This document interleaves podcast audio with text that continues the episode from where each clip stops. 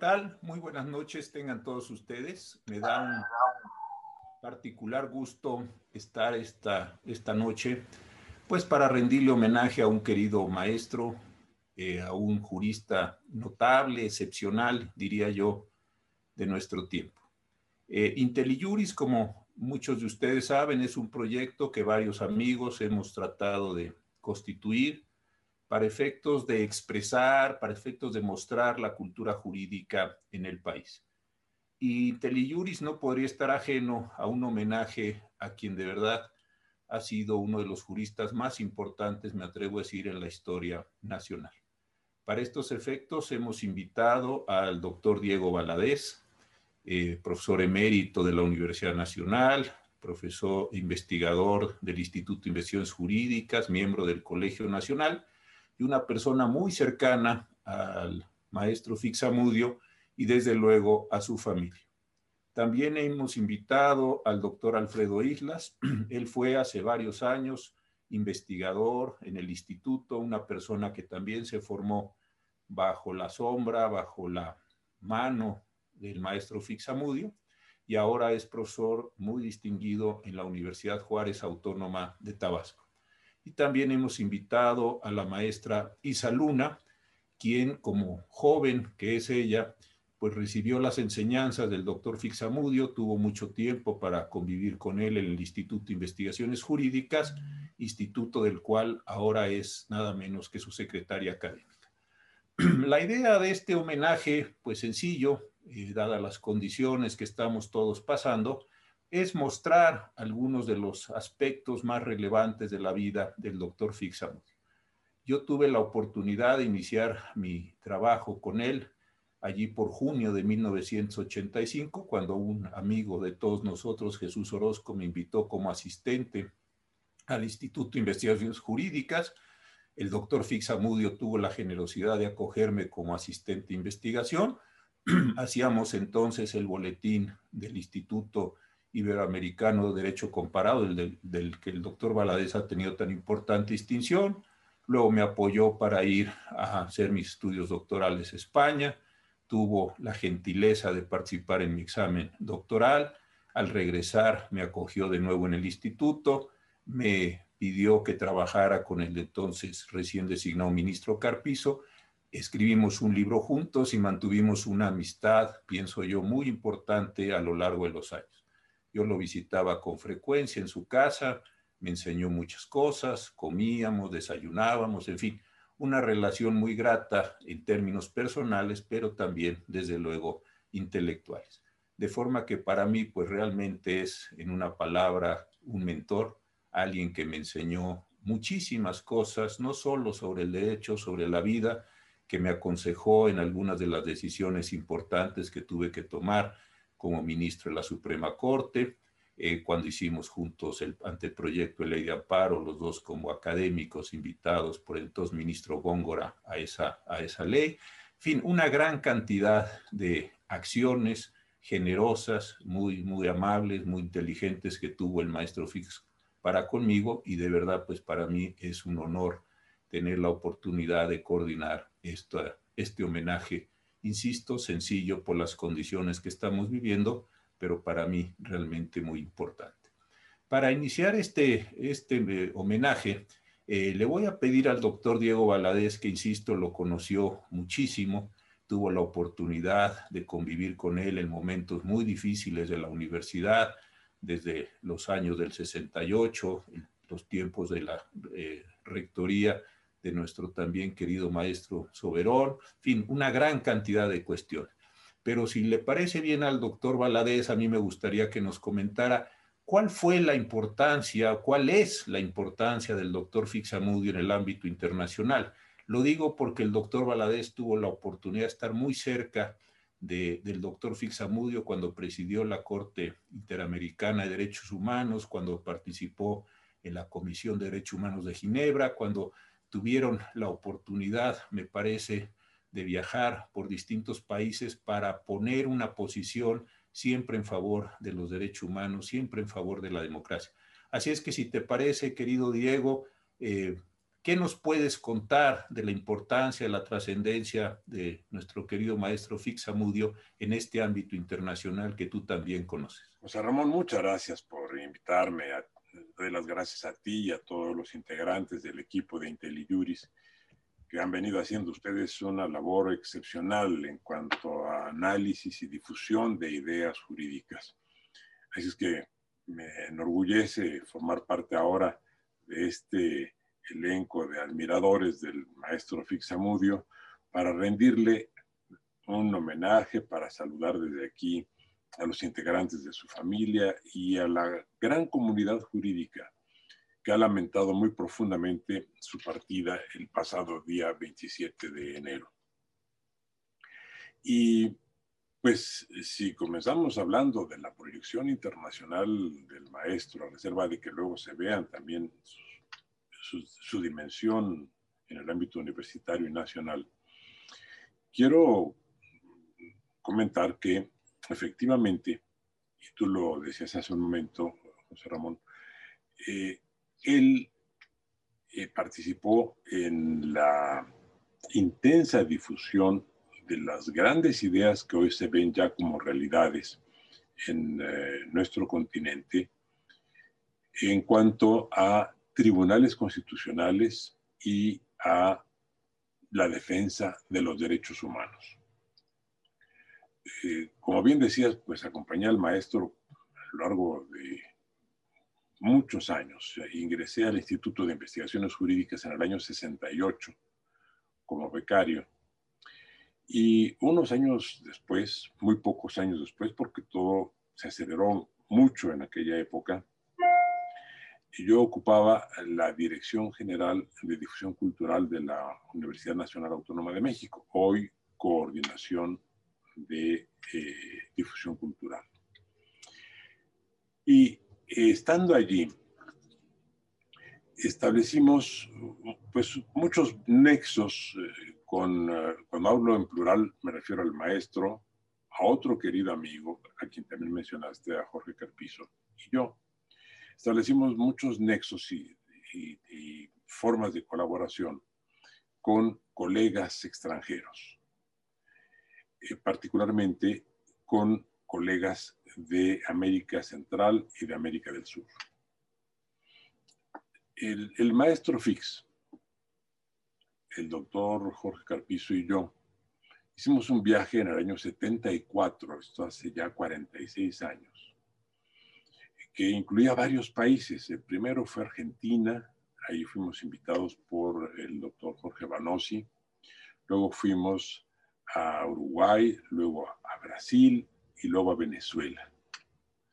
Y estando en eh, Buenos Aires, Jorge Banossi, uno de los más descollantes eh, constitucionalistas argentinos, propuso que hiciéramos un instituto latinoamericano de derecho constitucional.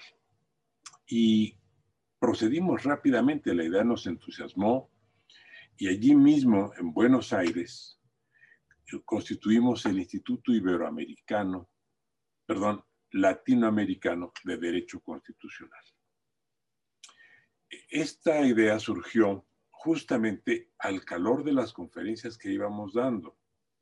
Jorge Carpizo hablaba fundamentalmente del eh, régimen de gobierno, con énfasis en el poder ejecutivo. Yo hablaba de temas vinculados con derecho parlamentario y derecho constitucional, por supuesto, y el maestro Fix hablaba de derecho procesal constitucional, pero también de derechos humanos.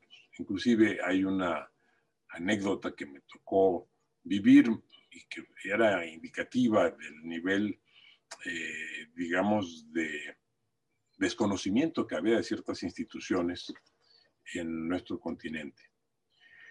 Porque en el viaje, pues resolvimos que nadie iría a las conferencias de los demás porque los mismos temas los íbamos a referir en todos los países. Entonces, para no eh, asistir siempre a las mismas conferencias de nosotros, que dábamos cada uno de nosotros, pues dedicábamos el tiempo para este, interactuar con otros colegas, para ir a algún museo, para conocer una ciudad, en fin. Estando en Montevideo, eh, Jorge Carpicio y yo habíamos ido a una reunión con otros colegas y cuando llegamos al final de la conferencia que estaba impartiendo el maestro Fix, eh, preguntamos a las personas que estaban a las afueras del, del auditorio donde él hablaba, que si calculaban que faltaba mucho tiempo, o es más, que vaya, que si llevaba ya mucho tiempo la conferencia. Y entonces eh, una persona me contestó, sí, lleva ya cerca de una hora, pero todos estamos muy interesados porque está hablándonos de un personaje que no conocíamos, entonces está hablando de Don Guzmán y todo lo que ha hecho Don Guzmán. Don Guzmán era el ombudsman y les había traído porque ese ombudsman o don Guzmán, como lo había interpretado este, esta persona en especial, era el gran defensor de los derechos humanos. ¿Y por qué producía un gran impacto esto? Pues porque América Latina prácticamente, con excepción en ese momento de Uruguay, de Costa Rica y de México, y digo en ese momento de Uruguay porque luego Uruguay también, vaya, vivió una etapa de dictadura militar. Eh, de manera que solo con excepción de México y de Costa Rica no ha habido dictaduras militares en América Latina. En ese momento estábamos en el clímax de la Guerra Fría y en el clímax de la dictadura militar en prácticamente todo el hemisferio. E ir a hablar, como hacía el maestro, de una forma de defender los derechos humanos esto es de proteger las libertades, de proteger la igualdad, de proteger la dignidad de la persona, eh, la seguridad jurídica de todos los gobernados, resultaba no solo novedoso, sino también asombroso, repito, en el contexto en el que se vivía de opresión. La otra gran vertiente de sus conferencias era la de los tribunales constitucionales. Y cuando se formó el, Instituto Iberoamericano de Derecho Constitucional, que repito, surgió en Buenos Aires, fuimos a Montevideo y ahí se incorporó Enrique Vescovi, fuimos a eh, Brasil y allí se incorporó también una generación muy importante de juristas brasileños y finalmente en eh, Venezuela pues eh, se contó con la gran participación de don Manuel García Pelayo, un gran constitucionalista español que vivía en el exilio en, en Caracas, pero que se incorporó también al Instituto Iberoamericano desde su fundación. Se extendió la invitación a otros colegas, Colombia, de Chile, de Perú, por supuesto, de Bolivia y de toda América Central. Al siguiente año hicimos el primer congreso y ahí ya cambió de nombre el instituto y pasó de ser de Instituto Latinoamericano a Instituto Iberoamericano, porque también invitamos a juristas españoles y portugueses. Todavía no se había dado la constitución de España y eh, vivía aún eh, Franco. De manera que eh, la, la, representación de juristas, tanto de España como de Portugal, venían de dos dictaduras, la de Olivera Salazar en Portugal, la de Franco en España. Y allí el gran tema fue en el primer congreso que tuvimos en el año 75 fue la jurisdicción constitucional. De allí surgió también la idea de establecer oficinas especializadas eh, en la defensa de los derechos humanos que adquirieron diferentes nombres en nuestro continente. Muchos de los integrantes de las comisiones de redacción de reforma constitucional en América Latina que introdujeron los tribunales constitucionales y las defensorías de los derechos humanos se inspiraron justamente en las ideas del doctor Héctor Fixamudio.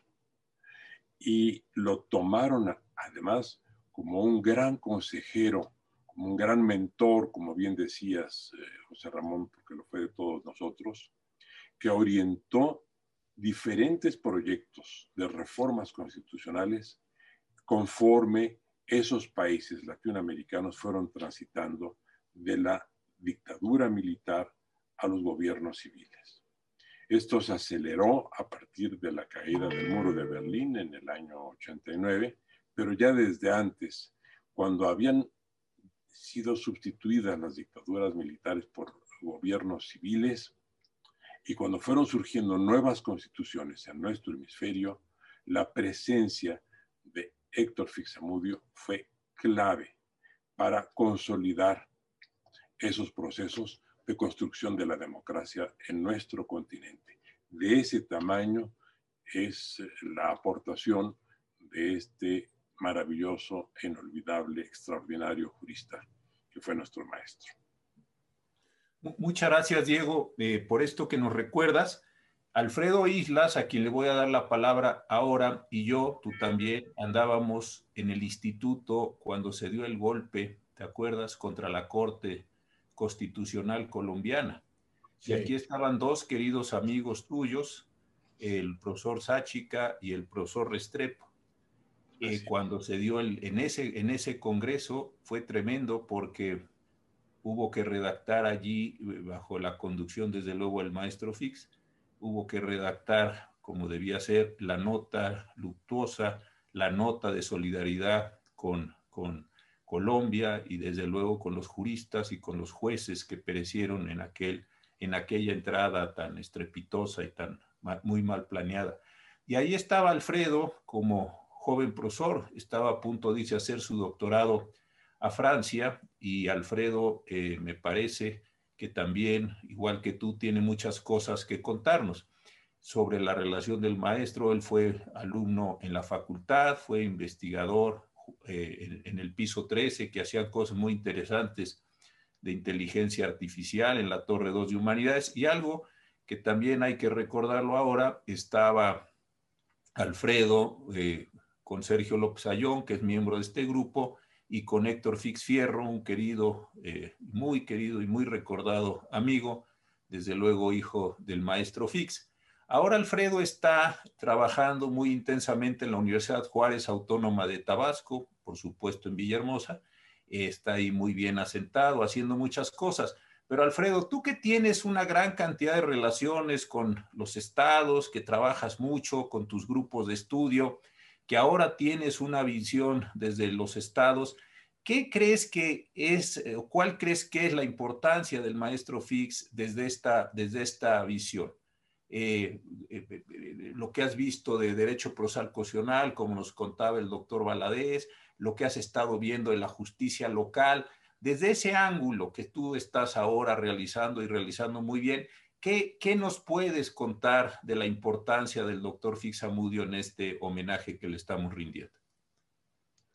Bueno, primero que nada quiero agradecer la invitación que me hacen para dirigirme al, pues al público con respecto al profesor eh. Eh, pues primero que nada quiero mencionar que pues se nos adelantó el camino.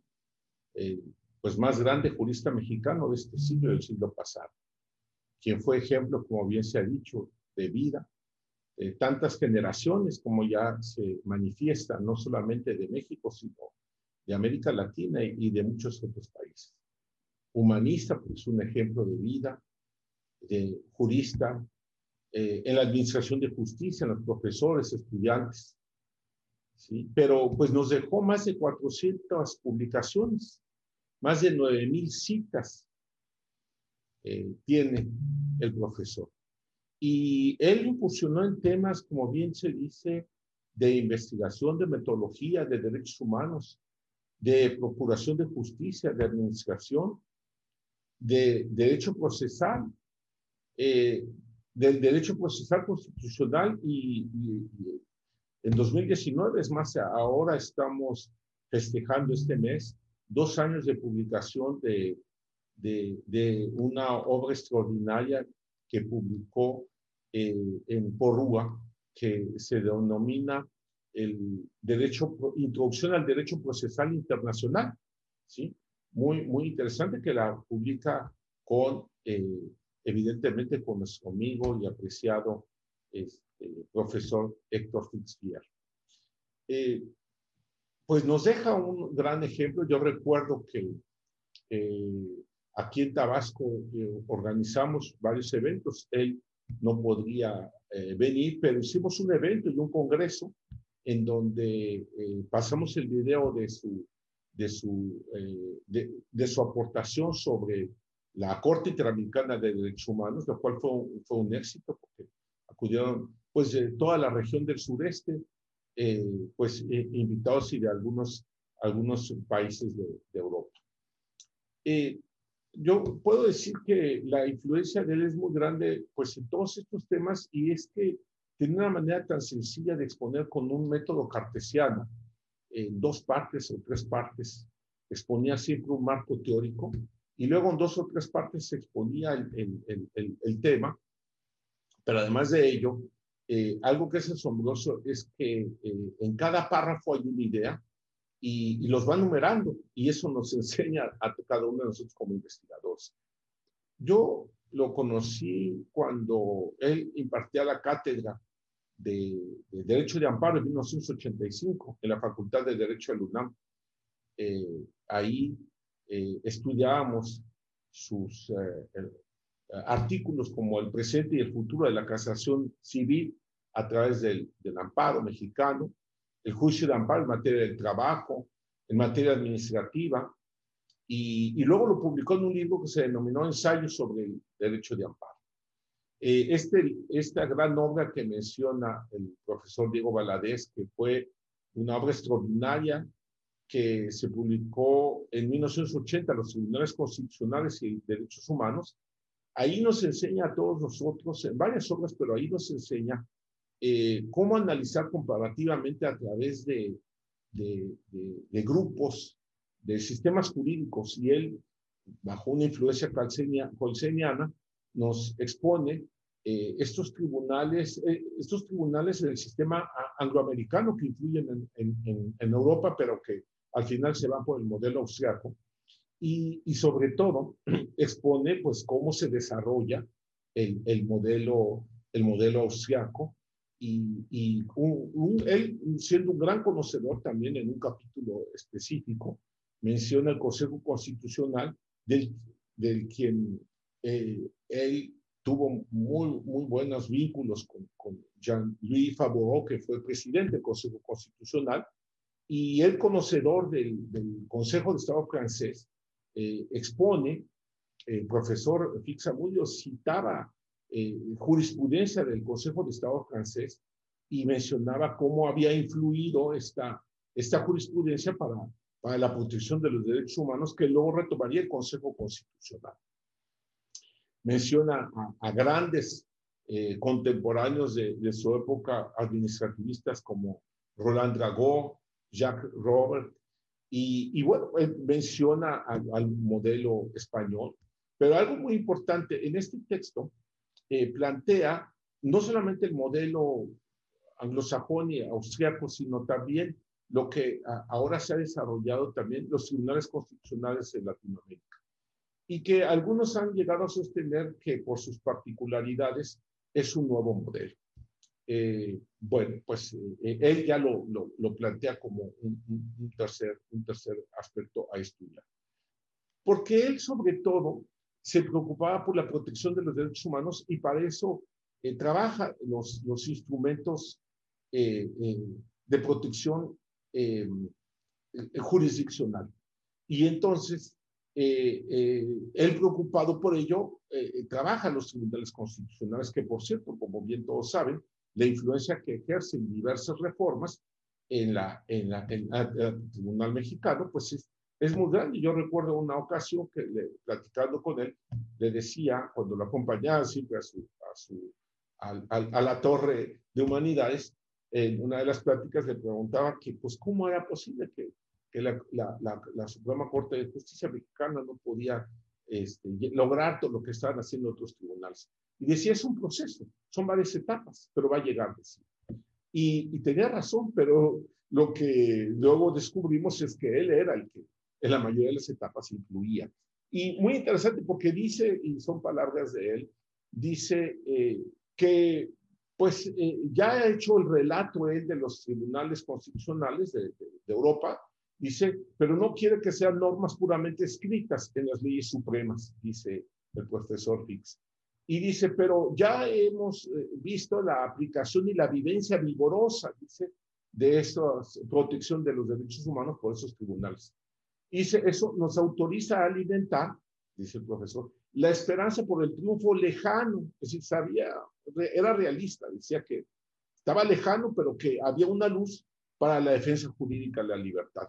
Y así muy interesante cómo, cómo, cómo él planteaba, en cuanto también lo, lo, que es el derecho procesal constitucional, con su misma tesis de licenciatura de 1955, el nuevo enfoque que le da procesal a la asignatura de, de, del, del, del juicio de amparo, porque se estudiaba bajo la versión de, del derecho constitucional, que Herrera y Lazo en la Escuela Libre de Derecho así lo estudiaba. El mismo Tena Ramírez así lo estudiaba y, y Burgó. Y él dice, no, hay un nuevo enfoque y ese nuevo enfoque es el procesal constitucional. Pero además así le llama varios capítulos que él plantea, ¿no? Varios capítulos que, eh, eh, que él les llama este, el procesal constitucional y luego el contenido de ellos. El gran mérito, podemos decir, del profesor Pixamudio en este, en este tema, eh, como muchos otros, pero yo creo que es eh, lo, de los aspectos más importantes, es cómo sistematiza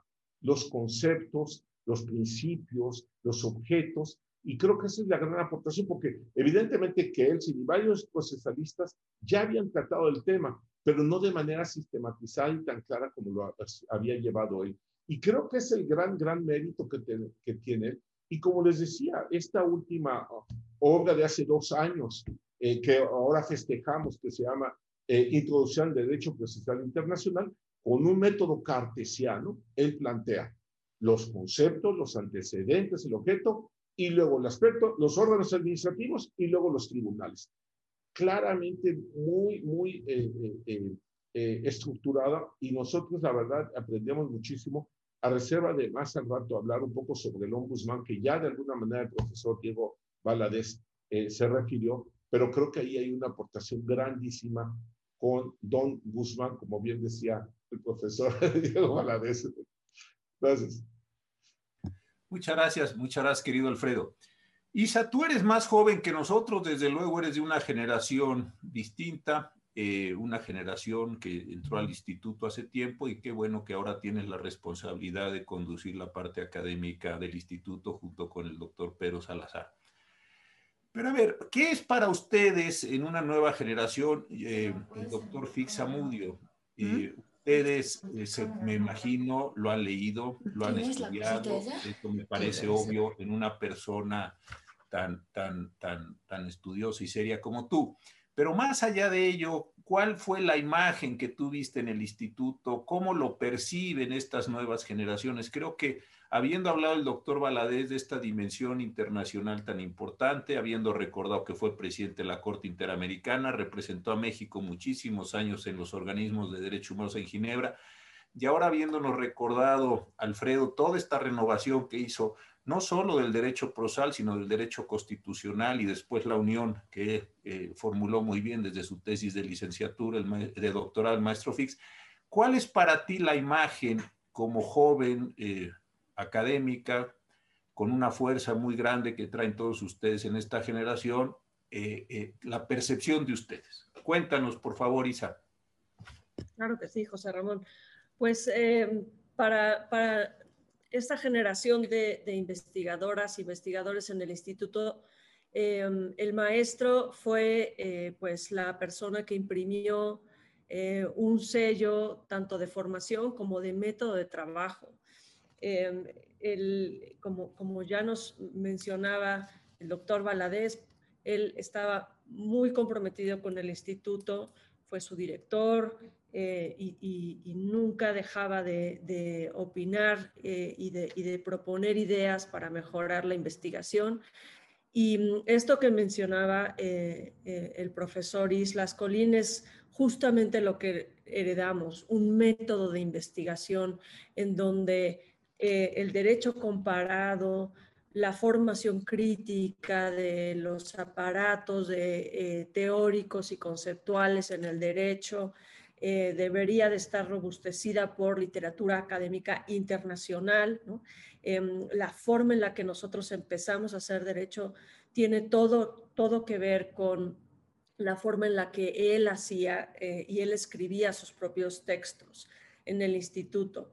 Incluso eh, en el método en el cual redactábamos o redactábamos las anotaciones él eh, eh, nos formó de alguna forma a todos los investigadores en una metodología que a él le funcionaba, que le funcionaba para presentar y comunicar ideas.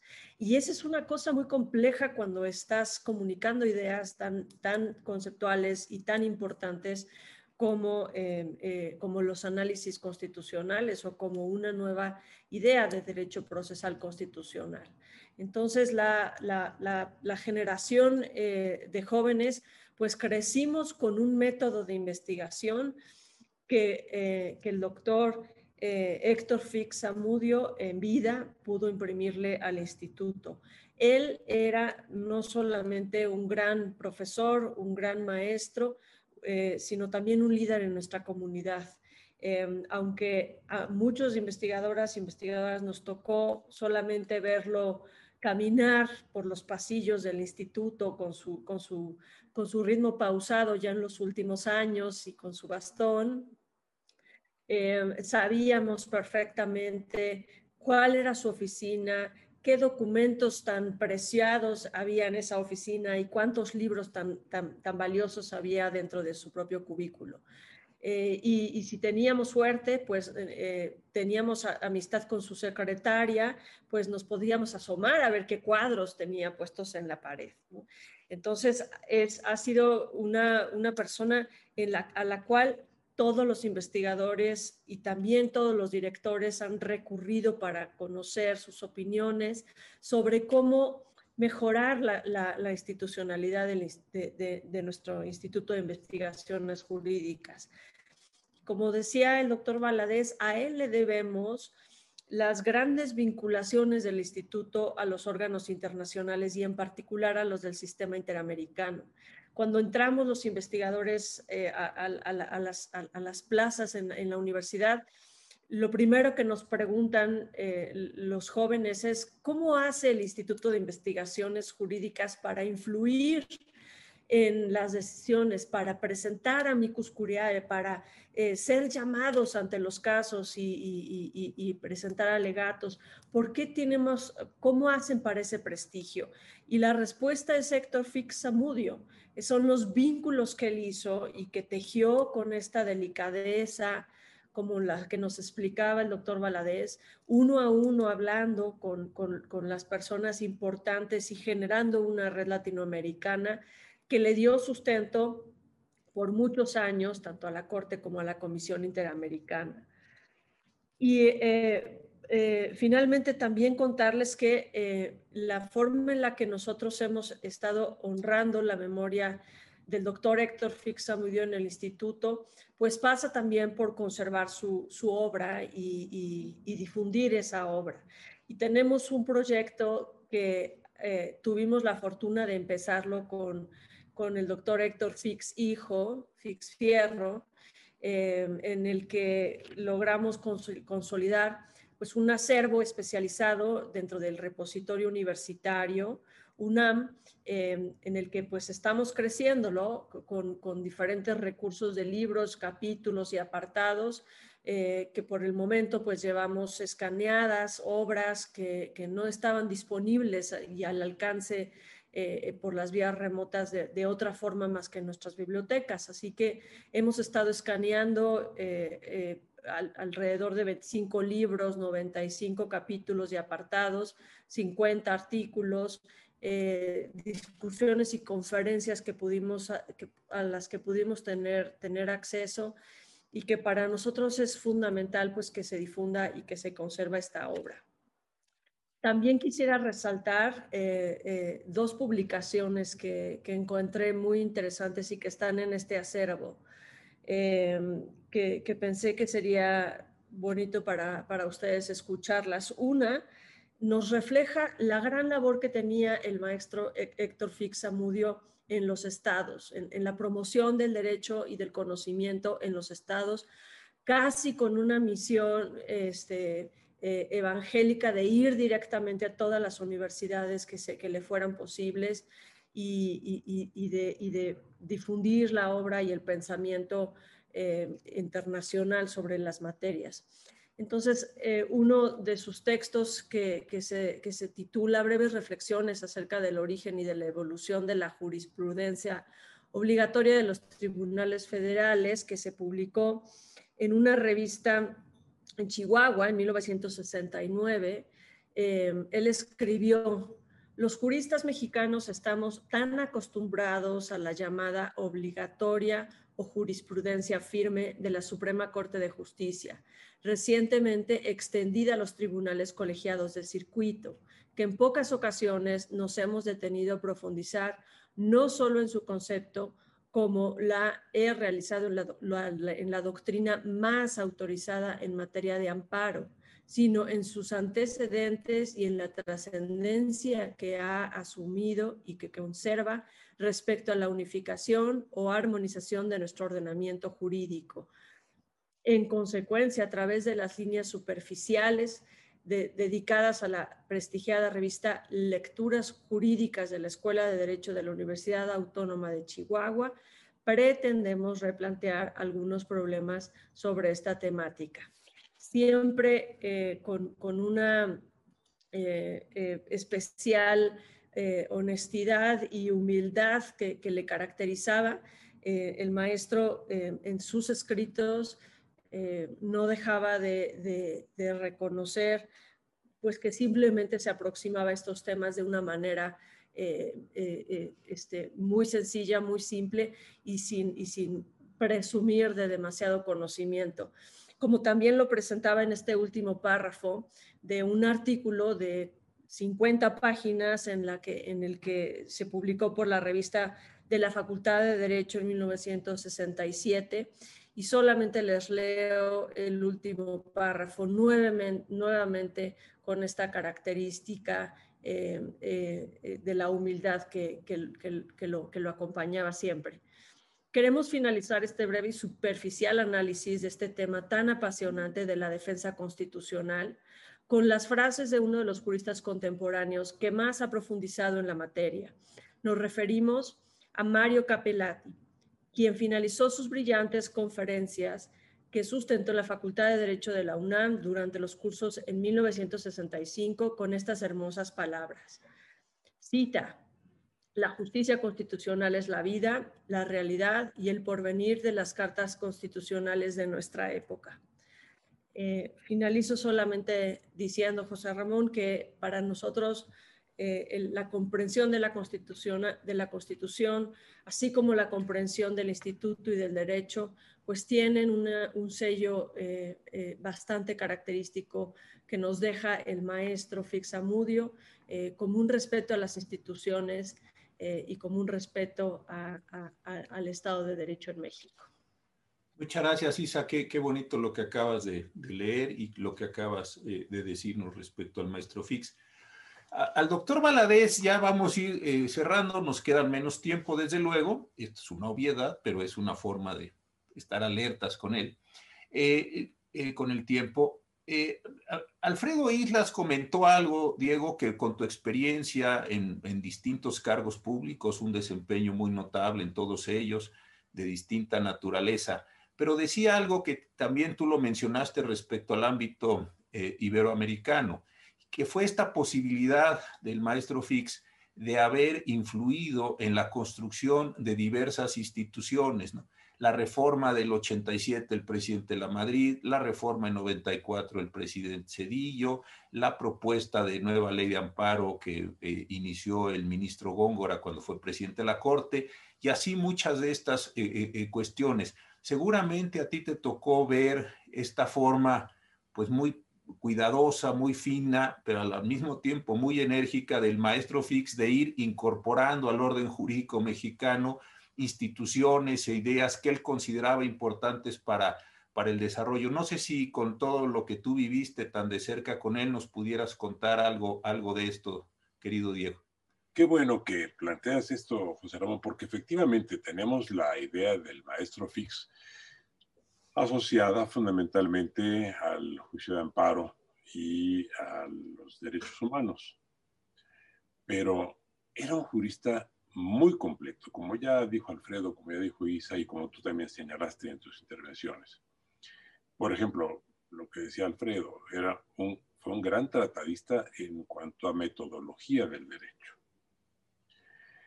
Y además su cultura era una cultura excepcional. También aquí ocurre lo que decía Isa, no la mostraba de manera ostensible, pero cuando uno conversaba con él, era recurrente su referencia a ejemplos de historia, este, ejemplos de filosofía. Era un gran conocedor de arte. Él mismo eh, tocaba un instrumento. Le gustó mucho tiempo tocar el violín, por ejemplo. Hacía el violín clásico, lo hacía muy bien. Eh, de manera que era un hombre muy, muy versátil. Eh, y por ejemplo, en lo que tú dices, un caso adicional a aquellos que ya mencionaste relacionados con el desarrollo de la, vida institucional del, país, de la vida, eh, sobre todo del juicio de amparo y de derechos humanos. Bueno, durante el periodo en el que yo ocupé cargos públicos, evidentemente mi consejero permanente al que yo recurría como hacemos todo, lo hicimos todos los presentes, era el maestro Fix. Y hay muchas instituciones que se deben a él, sea porque las haya diseñado, sea porque haya influido. El primer consejo de la judicatura o magistratura en el país, por ejemplo, se estableció en Sinaloa. Eh, y por supuesto por recomendación del maestro. Yo era entonces secretario general de gobierno en el estado de Sinaloa y armé todo ese proyecto con el maestro. Eh, la primera eh, ley del procedimiento administrativo también fue una sugerencia del maestro Fix. Surgió aquí en Ciudad de México, en el, en el gobierno local de Ciudad de México. De manera que eh, su presencia se extiende a muchos ámbitos. También era un gran conocedor de la historia constitucional de México. Generalmente citamos su obra jurídica, como se ha hecho, referida a temas constitucionales vigentes, eh, contemporáneos o de procedimiento. Pero su interpretación de la Constitución de Apatzingán, por ejemplo, es una gran obra porque nos permite conocer los fundamentos del sistema constitucional mexicano en la época misma en la que se estaba formando el Estado eh, nacional. Creo por lo mismo que sí visitarlo, como nos decía Isa, y que permitirá, será lo que permita la eh, sistematización y la digitalización de todos sus materiales publicados va a ser muy importante. Pero hay algo que también sugiero, y es ver sus conferencias, que siempre fueron muy amenas. Y hay muchas horas de conferencias del maestro Fix disponibles en Internet, en concreto en la plataforma de YouTube y en la propia página del Instituto de Investigaciones Jurídicas. De manera que ahí podemos ver esta formidable capacidad que tenía el maestro de transmitir problemas muy complejos no simplificarlos, sino transmitirlos y hacerlos inteligibles para todos. Y también de estar permanentemente al corriente de las grandes innovaciones que se daban en el mundo. era un comparatista nato. Cuando él asume la dirección del Instituto ahora de Investigaciones Jurídicas, se llamaba todavía de Derecho Comparado. Y con él se da el cambio a, Instituto de Investigaciones Jurídicas.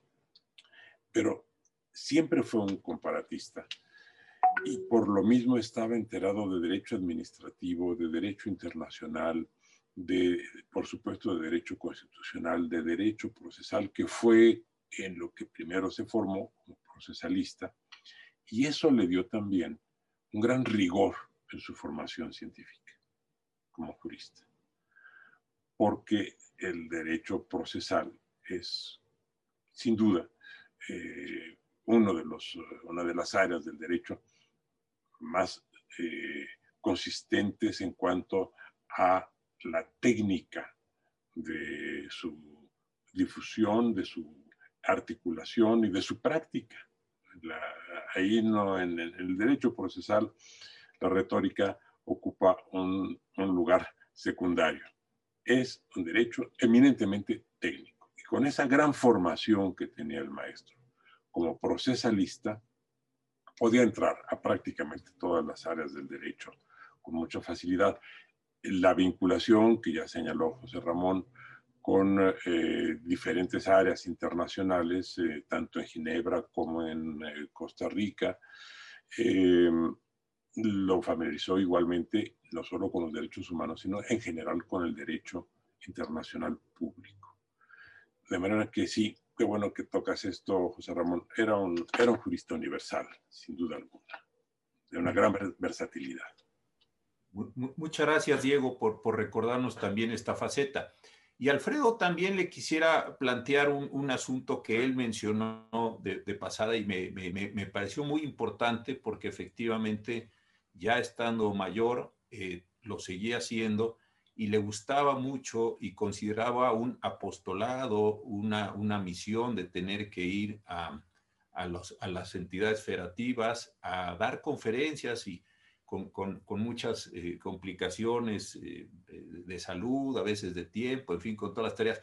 Pero esto, Alfredo, yo creo que fue de los procesos más importantes también de la vida del doctor Fixamudi. Se conoce poco, ¿no? Eh, yo creo que al menos una vez al mes tomaba el avión, iba y hacía relaciones con los alumnos y había seminarios y estaba tratando de divulgar, es decir, tratando, mi impresión era como de una superación general de, los juristas mexicanos en este, en este mismo sentido. Y otro tema, eh, Alfredo, que ya sé que nos queda poco tiempo, pero también lo mencionaste, fue el libro de metodología, que en ese tiempo no había prácticamente los eh, libros de esta naturaleza, el, tratado, el, más bien la compilación muy grande que él hizo el instituto en aquellos años, eh, eh, creo que lo has mencionado un par de veces. ¿Qué nos podrías decir sobre estos dos aspectos que me parecen también esenciales en la vida del maestro Fix?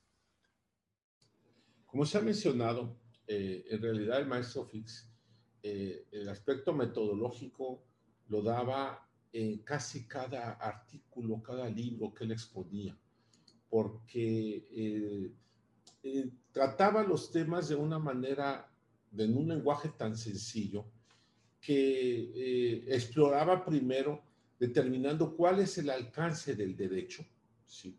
cuáles son los ámbitos de y luego las distintas maneras para poder llegar a conocerlo. Y en cuanto al derecho comparado, él no solamente hacía referencia a lo que decían las hojas de papel o las constituciones o las leyes, sino que se iba a, a cómo funcionaban, cómo se implementaban. Y eso lo podemos ver, por ejemplo, en el caso del, del ombudsman, de los tribunales constitucionales, del amparo, del Consejo de la Judicatura, que, que, bien se, se, ha dicho. Eh, en cada uno de estos textos, él hace una, un análisis de cómo funciona en los dos grandes modelos eh, anglosajón y el, y el europeo, luego ve cómo funciona América Latina, si es que hay, y si no, entonces plantea ya la posibilidad de, de, de su, de su, eh, de su conveniencia para su implementación.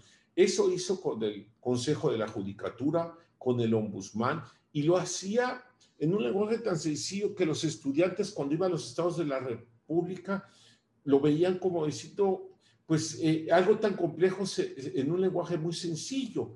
Y, algo muy interesante es que, ya les decía, no solamente se metía al análisis legislativo, sino jurisprudencial. Por ejemplo, les decía, me asombraba que tenía un conocimiento, pero muy profundo, del alemán, del francés, y, citaba a los grandes del francés, a Georges Bedel, a, Roland Dragot, es decir, los grandes contemporáneos eh, eh, los, los citaba y la jurisprudencia de, ellos a mí me, asombraba y además deducía la, la, jurisprudencia que están sacando el Consejo, el Consejo Constitucional de Francia se basó en el Consejo de Estado francés, ¿sí? O lo que me gustó mucho fue en el caso del ombudsman. El caso del ombudsman fue extraordinario porque dice, bueno, vamos ya vimos las, las grandes ventajas que tiene este nuevo sistema, que además no es sistema de, de, defensa de los derechos humanos y además reflexión de protección de los derechos humanos, además dice España es el que ahora está estableciendo no solamente como una forma de protección de los administrados, sino ahora de los derechos humanos. Y es ahí en donde explota el modelo para toda América Latina, que por cierto, esto hay que mencionarlo, y él lo, expone en varios textos, en los últimos que publicó sobre las recomendaciones de la Comisión Nacional de Derechos Humanos con Héctor Fix eh, Fierro, eh, en dos, dos, documentos muy interesantes. Ahí eh, relata cuál fue las etapas de cada una de las reformas pero relata cómo se implementó primero en la, UNAM, eh, con la Defensoría de los Derechos Universitarios y luego cómo fue a nivel constitucional, cómo, cómo fue su paso en la Secretaría de, Gobierno, que el mismo doctor Jorge Cartiz ocupa esa jefatura de departamento, un lugar muy sencillo, y llega a ser el ombudsman más grande del mundo. Y aquí hay estudios comparados muy, muy claros, no solamente por el número de personal, por el número de recomendaciones muy interesantes que él crea, que, se crean modelos muy interesantes de, defensa de los derechos humanos y que el ombudsman mexicano es un ejemplo para la mayoría de los países de América Latina, como lo podemos ver cuando hacemos estudios comparados de las recomendaciones y que el mismo maestro Fix no, nos enseñó cómo llevar a cabo eso. Es más, cómo este modelo de ombudsman dio lugar a lo que se llama ahora el ombudsman criollo, por las particularidades del ombudsman en América Latina. Entonces, creo que no solamente da la enseñanza a través de este libro, que es extraordinario en metodología de la investigación, sino sobre todo en cada texto que nos iba llevando de la mano. A muchos de nosotros nos enseñó que había que tener la capacidad para que ya que tengamos el texto, organizar una idea por eh, por párrafo y numerar los párrafos. Y si pasa esa prueba, creo que ya había pasado una etapa de madurez muy grande el texto. Difícil de lograr, pero muy, muy, muy importante como nos enseñó todo esto el profesor Fix. Muchas gracias, Alfredo, por esta muy, muy interesante participación. A ver, Isa, la generación tuya le ha tocado desarrollar el tema de los derechos humanos. Es una cuestión bastante, me parece, obvia. Eh, nosotros estábamos en el mundo de las garantías, nos tocó transitar de uno a otro, nos tocó, vamos a decir, llevar un mundo a otro, en mucho basado en, los, en las enseñanzas del maestro Fix, pero tu generación le ha tocado como explotar, déjame decirlo así, buscar todas sus posibilidades. Eh, muchos de ustedes salieron a estudiar fuera, eh, muchos de ustedes trabajaron en el sistema interamericano, en fin, les ha tocado una idea muy interesante.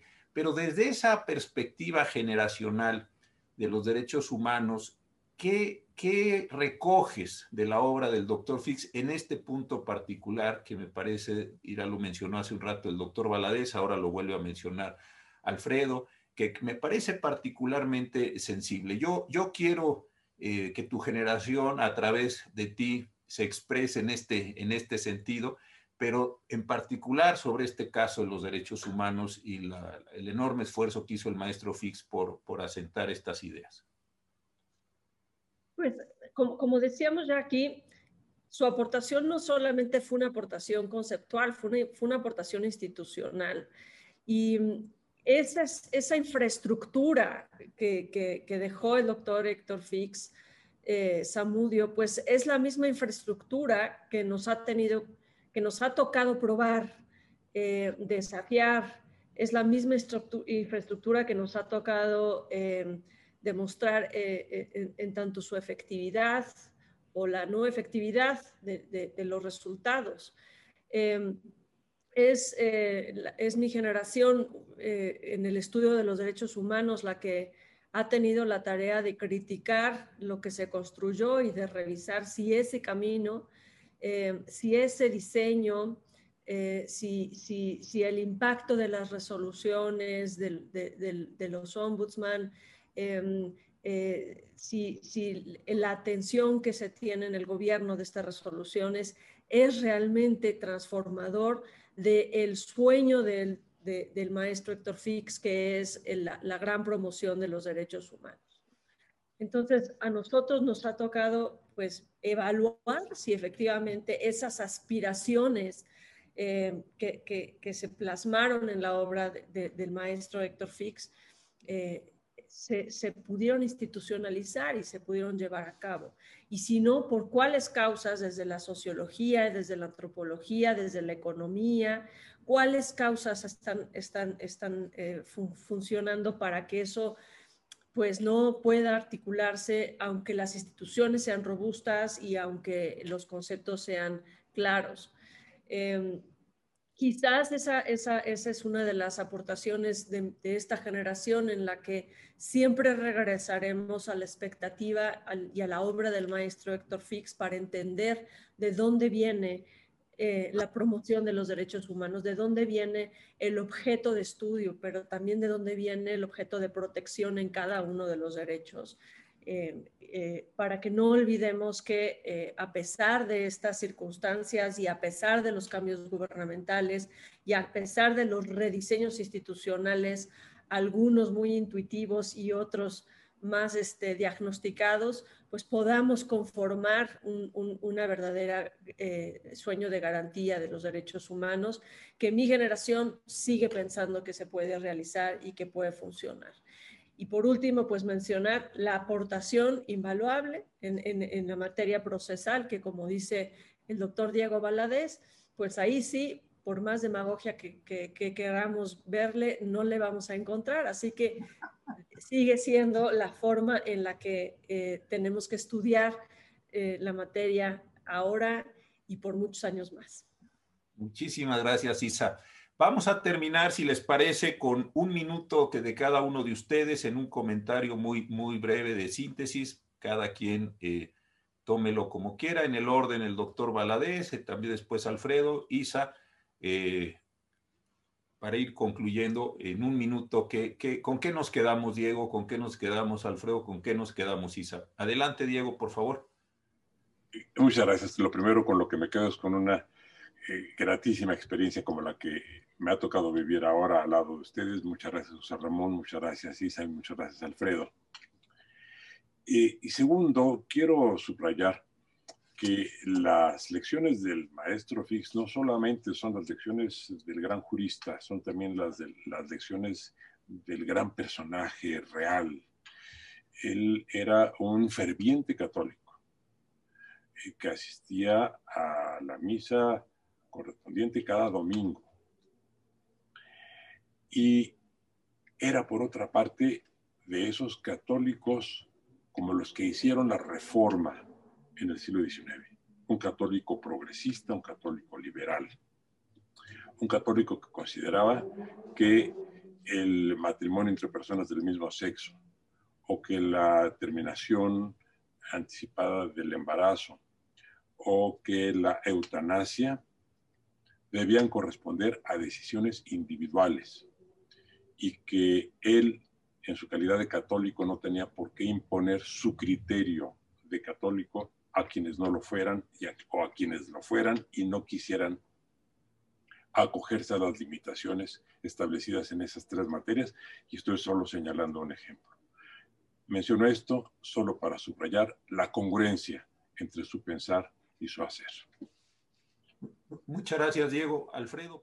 Bueno, yo creo que nos dejó una obra muy grande, como les decía, más de 9.000 citas de artículos científicos que hacen referencia a su obra y que la mayoría de ellos está al público como el esfuerzo que está haciendo el Instituto de Investigaciones Jurídicas por difundirlo y que tenemos en él la enseñanza del el derecho, de la investigación del derecho con un método que eh, nos eh, orientaba de ir a las fuentes, ya sea en francés, en alemán, en italiano, y, lo que ahora vemos, por ejemplo, en materia de derechos humanos, de tribunales constitucionales, de, eh, del ombudsman, del consejos de la judicatura, del juicio de amparo y de los sistemas de defensa de la Constitución, de la protección de los derechos humanos para hacerlos efectivos, para hacerlos efectivos, que fue la gran lucha de él, creo que nos deja toda esta, esta, eh, eh, eh, esta, enseñanza para seguir explorando y, continuar y avanzar en las actualizaciones de, de ese tipo de estudios, ¿sí? Que ahora vemos que se pueden hacer también con un aspecto sociológico, de sociología judicial, jurídica, y que creo que puede, puede eh, enseñarnos más sobre ese punto. Creo que es un gran ejemplo, no solamente como jurista, sino como persona humana, ¿sí? Un humanista, en donde en el trato, lo veíamos a diario, eh, era extraordinario. Muchas gracias, Alfredo. Isa, por favor, también tu último comentario de cierre. Yo retomo dos, dos eh, ideas de, de, el panel de, de la discusión de Omar Rostro y, de Sergio Moisés Gutiérrez. La primera es, viene, viene mucho más. En el Instituto de Investigaciones Jurídicas estamos también haciendo una parte de la obra impresa. En particular, vamos a empezar por el derecho procesal para poder tener esa, esa compilación. Desafortunadamente, eh, Héctor Fix Fierro eh, tenía la ilusión, y, esta fue, y este fue su último proyecto, tenía la ilusión de, reescribir y reeditar toda esta obra, pero no, no, no logramos que, pudieras, que se pudiera concluir, así que lo estamos, lo estamos retomando y lo vamos a seguir haciendo. Y finalmente preguntan, pues, ¿cuál es la aportación para, para, para los jóvenes juristas?